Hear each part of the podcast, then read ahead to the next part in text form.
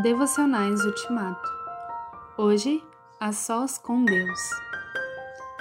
Quando amanheceu, Jesus saiu da cidade e foi para um lugar deserto.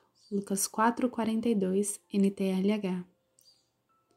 No Sermão do Monte, Jesus aconselha: Você, quando orar, vá para seu quarto, feche a porta e ore a seu Pai, que não pode ser visto.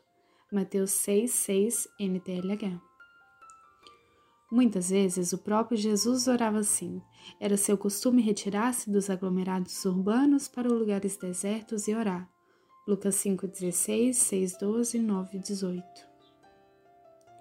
Logo após a primeira multiplicação de pães e peixes, depois de despedir as multidões e de compelir os discípulos a irem sem ele para o outro lado do lago, Jesus subiu um monte a fim de orar sozinho.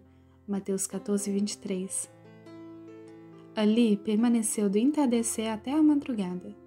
Provavelmente o Senhor queria se recompor em oração e a sós da profunda dor causada pela notícia da morte de João Batista, cuja cabeça fora decapitada. Mateus 14, 8 a 12. É verdade que quando ele subiu o Monte Hermon, ou Tabor, para orar, não foi sozinho, mas na companhia de Pedro, Tiago e João. Lucas 9, 28. O mesmo aconteceu no Getsemane, embora posteriormente Jesus tenha se afastado dos três apóstolos cerca de 30 metros para orar a sós. Orar na companhia dos outros é muito bom. Orar a sós, às vezes, é melhor ainda.